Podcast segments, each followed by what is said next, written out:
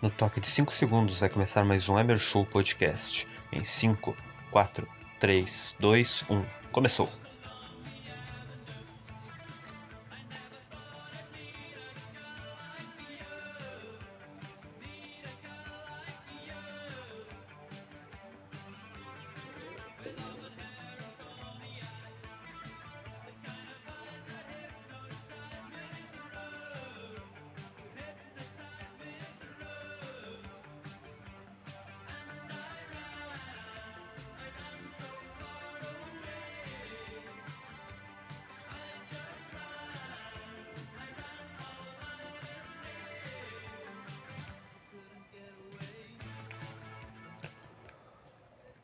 Começando mais um Emer Show Podcast, meus amigos, estamos de volta em pouquíssimo tempo, né? Porque temos aqui um dia para anunciar que faltam 30 dias pro começo da Copa do Mundo. Hoje, dia 21 de outubro, a Copa começa no dia 20 de novembro, né, de 2022. E faltam 30 dias, né? Faltam menos de um mês praticamente, ou quase praticamente um mês, né? Se você contar 30 dias no mês. E faltam esse tempo, né? Uh, para começar a Copa. A Copa que o Brasil vai ganhar, que deve ganhar, que precisa ganhar, né? Que a gente precisa tanto, entendeu? Porque é uma Copa. Eu tô aqui vendo de relance aqui de, de fundo, né, os bastidores da Copa do Mundo de 2002 na Netflix. Uh, vendo os bastidores aí, os jogadores falando como é que como é que tava a preparação, psicológico, né, a pressão de ganhar a Copa. Por, porque o Brasil tinha feito maus resultados, né? Nas outras competições, nas competições anteriores à Copa do Mundo, as Olimpíadas, a Copa América, a própria eliminatória, né? O Brasil não foi muito bem, o Brasil ficou em terceiro lugar, correu o risco de ficar de fora da Copa pela primeira vez. O Brasil quase ficou de fora da Copa, né? Assim como em quase em 94 o Brasil ficou, ficou quase ficou de fora. Na Copa de 98 não teve esse risco porque o campeão da né, anterior já ia direto para a Copa. Uh, e o Brasil uh, esse ano, né, após 20 anos, né, da última Copa que a gente ganhou, o Brasil tem a oportunidade de vencer de novo. As outras seleções, na minha visão, não tão tão boas, né? Mas isso é um assunto que eu vou deixar pro podcast. Então, fiquem com o restinho de I Run So Far Away do A Flock of Seagulls. E é isso aí. Bora pro podcast.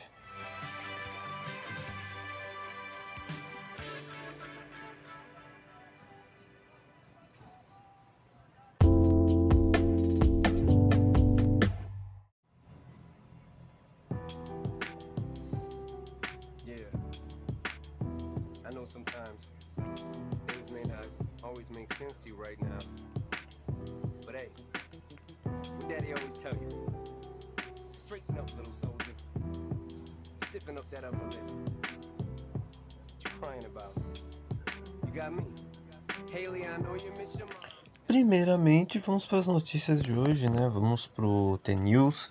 Para quem ainda não tem o T-News, caras, eu não sei nem, nem lembro onde eu consegui o T-News, né?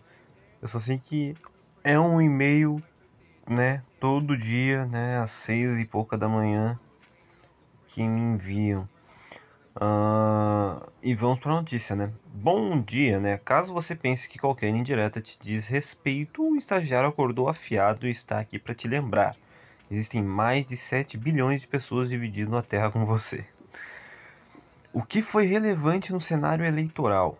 Fake news versus liberdade de expressão. Ontem o TSE aprovou uma resolução que permite que ele delete conteúdos das redes sociais de ofício, ou seja, sem a necessidade de iniciativa externa. Na prática, caso ocorra uma postagem que o tribunal considere como desinformação, os ministros podem mandar apagar mesmo se ninguém pedir.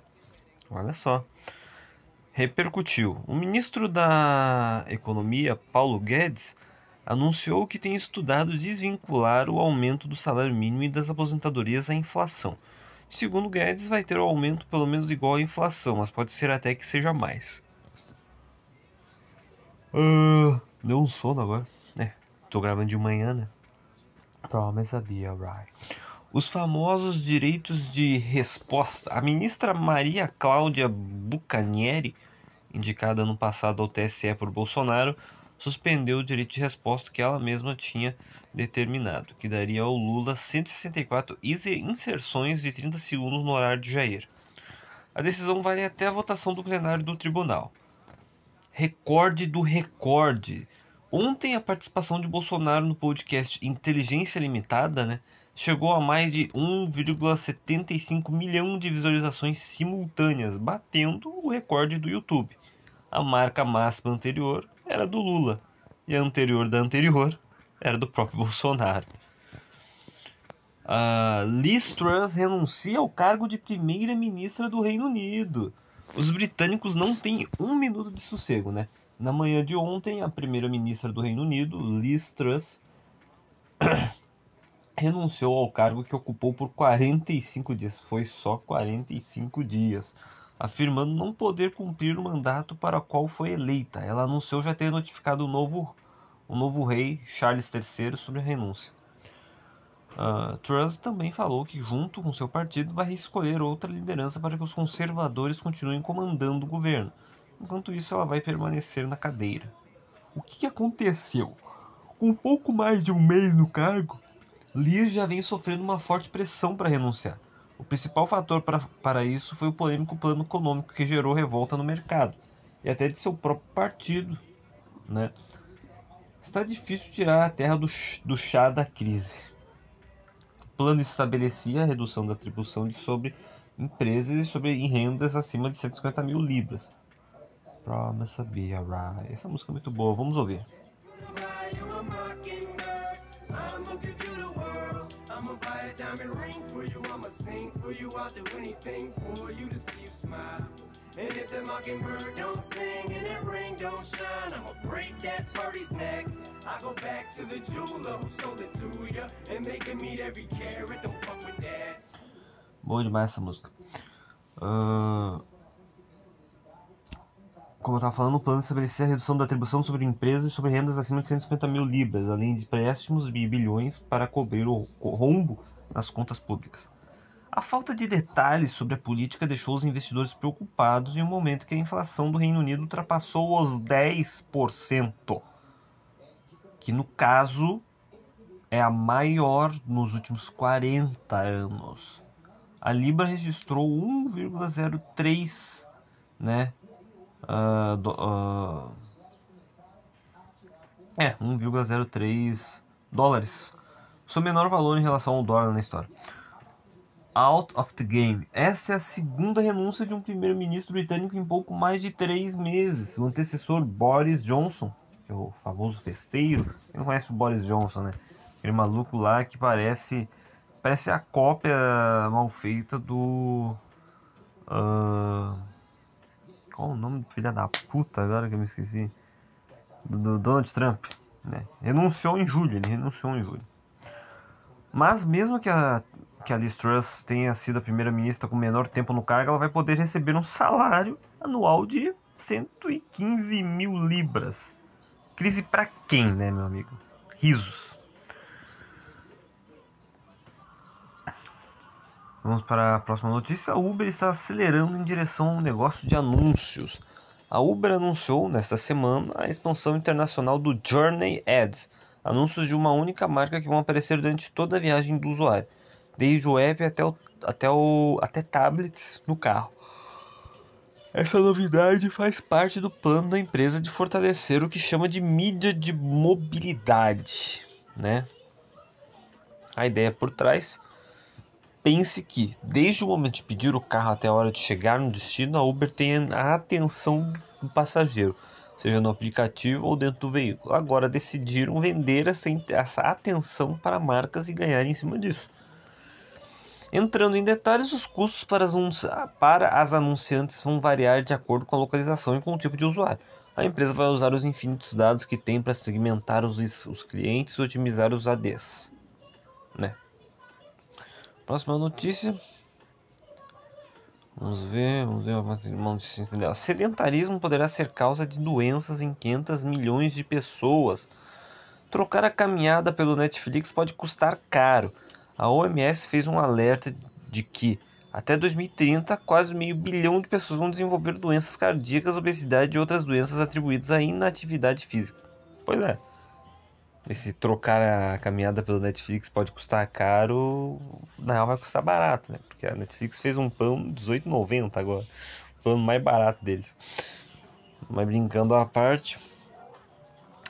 Ainda que a mudança de mentalidade não depende apenas do governo, o, documento mostra um progresso lento das nações para a criação de políticas públicas que possam reverter este quadro, né? O prejuízo é alto, destacando que os custos com esses problemas de saúde podem chegar a 27 bilhões de dólares ao ano. A OMS esclarece que a prevenção sai muito mais barata do que o tratamento das doenças. Qual a solução? O plano global de ação da organização inclui estradas seguras para incentivar mais passeios de bicicleta e caminhadas, além de ampliação dos programas de atividade física em creche, escolas e locais de trabalho. Além, além das políticas públicas, superar os hábitos pós-pandêmicos é um grande desafio, né? Se antes o problema era trocar a caminhada pelo carro, hoje é difícil achar quem anime sair de casa para sei lá, quando dá para resolver tudo por aplicativo. Né? Faltando dois meses para o verão, vai passar calor? Se você já sentiu calor trabalhando, eu já. Eu, eu, aliás, eu sinto todo dia, né? Eu sinto noite dormindo, né? Ninguém merece, né? Um bom ar-condicionado pode melhorar seu sono, seu desempenho até mesmo te deixar mais calmo, né? Agora tá parecendo propaganda de ar-condicionado da Leveiros aqui. Porra, News. Eu não quero fazer merchan, não. Vou pular, tá? Vamos, vamos ver uma notícia aqui. Peraí, peraí, peraí. Aqui, ó, achei aqui uma notícia legal. Ó, a sua nova bebida favorita de graça. Enfim, sextou, né? Hoje, dia 21 de, de, de outubro, sexta-feira. Enfim, sextou. E uma coisa é fato, você nunca provou algo parecido. Um coquetel alcoólico de doce de leite. Vixe. Doce de leite. Dom Luiz o nome do bagulho. Mas vamos catar. Não, não, não. Doce de leite. Doce de leite. Bom, acabou as notícias, tá? Acabou as notícias. Uh... Até amanhã. É isso aí. Acabou as notícias. Vamos para uh, o, o Insta, né? O Instagram. E falar um pouquinho de Ralandinho, né? O Ralandinho tá fazendo gols para caralho. Desde 2017 ele vem com números assombrosos, né? Em quesito gols, né? No quesito assistências também. Nem a mudança de áreas para uma liga mais difícil, né? A liga inglesa, a liga mais difícil do mundo, entre aspas, fez o centroavante decair, né? Como mesmo ele tá conseguindo aumentar ainda mais o nível de desempenho dele. Até porque tá num time bom, né? Um time bom e com um técnico bom. A qualidade avassaladora para deixar as bolas na rede vem levantando uma questão. Até onde ele vai chegar com a camisa 9 do City? Bom, isso é impossível de se prever, mas como comparação, a gente tem os brasileiros Pelé e o Ronaldo Fenômeno que também tiveram primeiros anos deslumbrantes no esporte. Confere com a gente ali, confere comigo aqui. Os números. O Haaland. Isso aqui é uma. Isso aqui é de 6 de outubro, tá? Até 6 de outubro ele tinha 231 jogos disputados e 175 gols marcados. Ele tem 22 anos. Foi, é, é bicampeão do Campeonato Austríaco, bicampeão da Copa da Áustria e campeão da Copa da Alemanha. Ronaldo, até os 22 anos dele, até os 22 anos do Ronaldo, olha só o que o Ronaldo conquistou e quantos gols ele fez. Ele jogou 271 partidas, fez 224 gols, né? Eu não lembro quando o Ronaldo tinha 22 anos, acho que ele tá, acho que era antes da Copa de 98 ou, ou é por aí, por aí. Uh, nessa essa época, o Ronaldo já era campeão do mundo, da Copa do Mundo, campeão da Copa América, campeão da Copa das Confederações, campeões da Copa UEFA, campeão da Copa do Rei, da Copa da Holanda, da Copa do Brasil, da Copa da Supercopa da Espanha, da Copa do Campeonato Mineiro e duas vezes melhor do mundo e uma vez bola de ouro. Pouca coisa. O Pelé até os seus 22 anos. 265 partidas, 338 gols. Treta campeão paulista, bicampeão da Copa do Mundo, bicampeão do Campeonato Brasileiro, campeão do mundo por clubes, campeão da América, da Libertadores, campeão do torneio Rio São Paulo, quatro vezes bola de ouro, né? Que foram revisadas. Né? Essas bolas de ouro são revisadas. Cara, são tempos e contextos muito diferentes, mas é interessante ver como o Pelé e o Ronaldo, né, foram abissais, né, eles foram surreais, hum, tão jovens, né, tão, tão novos. E detalhe, o Pelé ainda era destaque nas assistências, tá ligado? Ele, contando segundo as estatísticas, ele tinha mais de 100 naquele período, mais de 100. Temos o Cometa Haaland hoje em dia, temos o Ronaldo Fenômeno nos anos 90 e 2000 e tínhamos o Rei, né, na década de 60 e 70, fazendo vários gols também. E era isso. Bom, gurizada, acho que o podcast pode melhorar um pouquinho mais. Poderia melhorar um pouquinho mais, mas agora eu vou entrar num assunto chato. Eu vou entrar no assunto Grêmio. Né, no assunto uh, Grêmio Futebol Porto Alegrense. O Grêmio faltam três jogos para acabar a Série B. O Grêmio está no G4, mas ainda tem um risco de não conseguir, né, subir. Incrível, esse time ainda não subiu. Poderia ter subido contra o Bahia, mas empatou em casa. E agora vamos para os aflitos. Vamos para o estádio. Qual o nome da porra do estádio? Eu não lembro o nome da porra do estádio, cara. Eu sei que é o estádio dos aflitos, tá ligado? Mas o nome real mesmo é Estádio Eládio de Barros Carvalho, o Estádio dos Aflitos, mais conhecido, né, por aquele jogo maravilhoso, né? Não sei nem se tem no Wikipedia esse jogo, porque é um jogo muito conhecido, né? Eu acho que é o maior jogo do estádio. Talvez seja o maior jogo desse estádio, né? Na minha visão. Um estádio localizado em Recife, né? O gramado natural dele é de 165 por 168 metros. Capacidade para 20 mil pessoas. Foi finalizado ao fim da década de 30. Inaugurado no dia 25 de junho de 39. Tem 83 anos esse estádio. Partida inaugural foi um 5 a 2 para o Náutico contra o Sport, o maior rival do, do Náutico, né? O primeiro gol foi do Wilson, né? Do Náutico. Eu queria, né? Poderia ter sido do Miltinho, né? O público recorde. Eu falei que o estádio tinha 20 mil pessoas, a capacidade era 20 mil. Mas o público recorde do estádio é 31 mil. 31 mil pessoas. É como se fosse cadeia, né? Os caras botam. É, tem uma cela para 400 negros, cabe só 400 pessoas, mas sempre tem duas mil. Uh, a data desse recorde foi o dia 16 de agosto de 70. O Náutico ganhou de 1x0 do Santa Cruz. Partida. Partida que deu 31 mil. E o estádio ia sendo remodelado. Foi remodelado em diversos anos, né? Foi remodelado de 1941 a 1945, 1950 a 1953, 1996 a 2002 e 2016 a 2018. O estádio é um estádio muito bonito hoje em dia estádio histórico, né?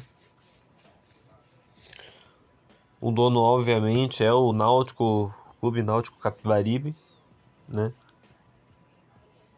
E aqui vamos a jogos históricos. Olha só. O Náutico 5 a 2, né, no primeiro, primeiro jogo do estádio. Great Eastern 2 contra Flamengo do Recife 2, 19 de junho de 1941. Primeiro jogo com iluminação artificial. Náutico 6 a 1 Race 26 de junho de 1941. Primeiro jogo com a iluminação artificial com o dono da casa.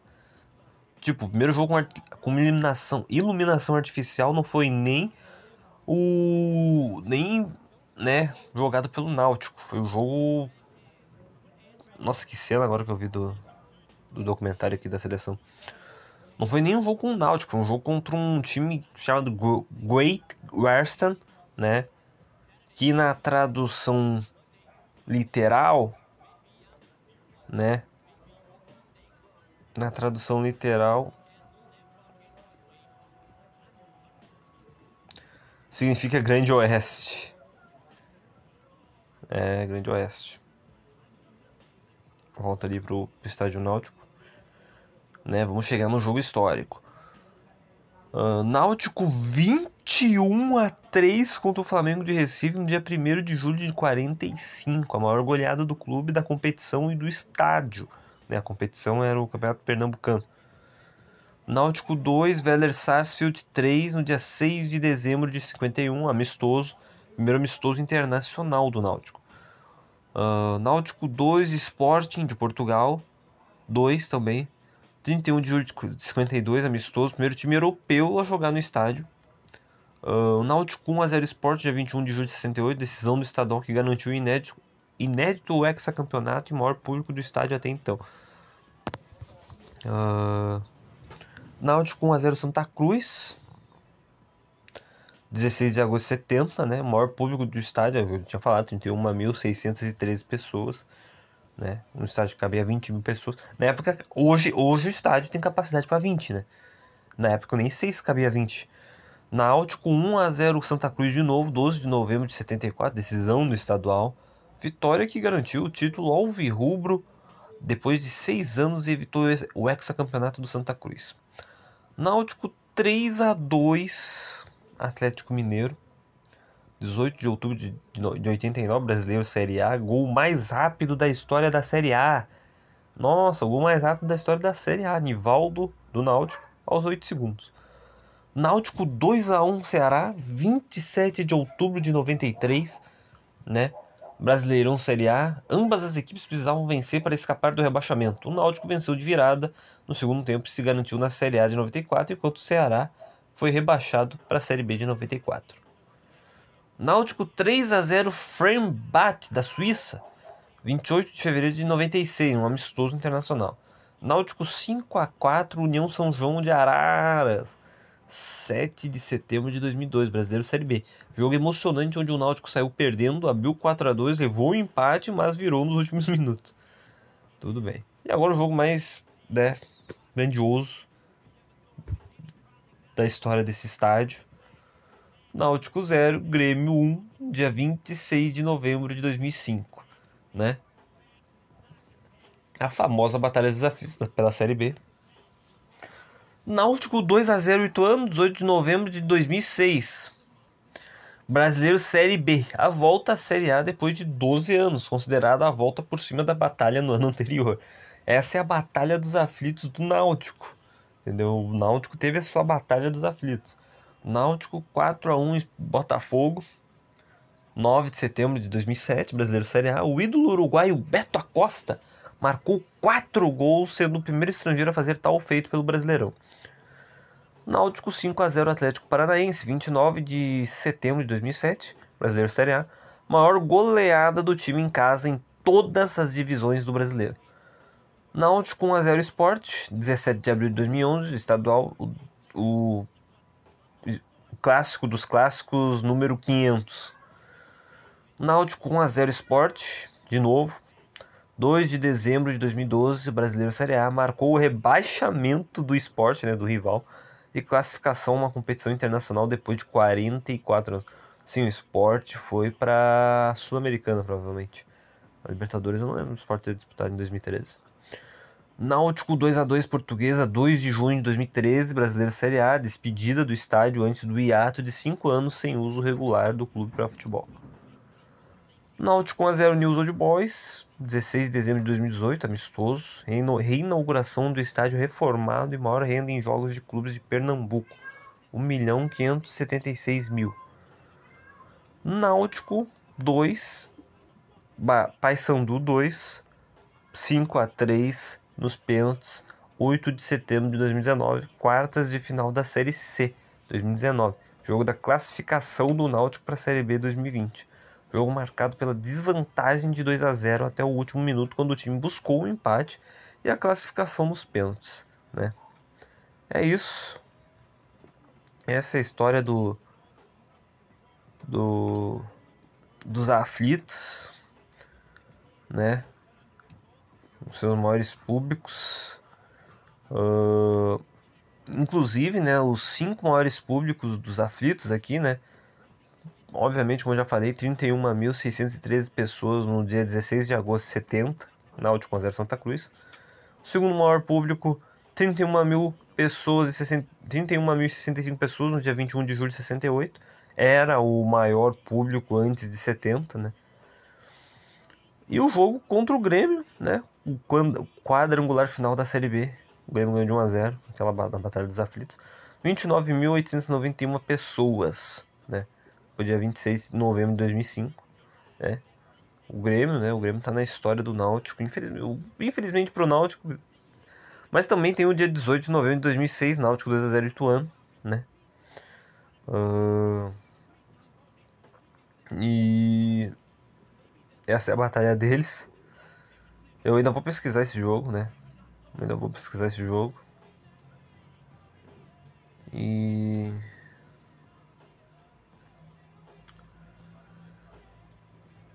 É isso.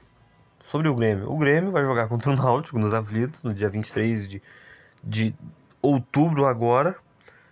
Uh, às 4 horas da tarde eu estarei em casa, não estarei trabalhando, estarei de folga. vou ver esse jogo e provavelmente o Grêmio vai subir. E. Porque, cara, não tem como. Porque olha só, olha só essa tabela. Olha só essa tabela. Com todo respeito ao Náutico, com todo respeito à história do Náutico, a gente acabou de ver a história do estádio aqui, a história do, dos aflitos. E foi reformulado mais de cinco vezes. Que teve vários jogos históricos.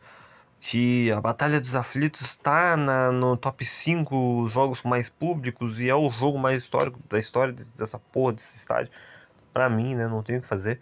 Mas o Náutico, cara, pelo amor de Deus. Olha a classificação da Série B. Olha a classificação da Série B. O Grêmio está em segundo lugar. Apesar de o Grêmio não jogar nada fora de casa, e não joga mesmo, o Náutico está em último lugar. Com chances, não, é, é, não tem chance não. Tá 9, 9 pontos a Chapecoense. A Chapecoense está em 16, é o primeiro fora da zona. E tá com 9, tá com 39 pontos. O Náutico tem 30 e tá em último. Até o Brusque tem mais chance, o Brusque tem 33. Brusque é o que é o último time que o Grêmio vai enfrentar. E o Grêmio tem que ganhar essa porra desse jogo contra o Brusque também, né? E o Náutico tá em último. Perdeu, perdeu praticamente um turno inteiro mais dois jogos. Ou perdeu, ou seja, perdeu 21 vezes. Empatou 6 e ganhou 8, né? Perdeu demais, perdeu muito, perdeu muito. O que mais tem chance de sair da zona é o CSA. E é isso. O Grêmio vai enfrentar o Náutico. Uh, tá quase chegando a Copa do Mundo. E o que eu vou recomendar pra vocês, caras, é um da Netflix, em clima de Copa. Vou recomendar, obviamente, né? Os bastidores da Copa de 2002, né? Brasil 2002, os bastidores do Penta. Né? Recomendar esse para vocês, né? Essa é a recomendação de filme, entre aspas, é um documentário. Inclusive, essa camisa da seleção de 2002 é linda e eu comprei e vai chegar. Eu comprei, vai chegar. Eu, aliás, eu comprei três camisas, né? Eu comprei a camisa do Grêmio, nova, de 2022, a azul, né? Azul celeste. Comprei uma camisa do Dortmund, de 2017. E comprei essa camisa de 2002 do Brasil. As três vão chegar logo, logo. E é isso aí. Muito obrigado pela audiência de vocês. A gente se vê por aí. Falou, valeu. E até mais. Acompanhe aí, cuzões.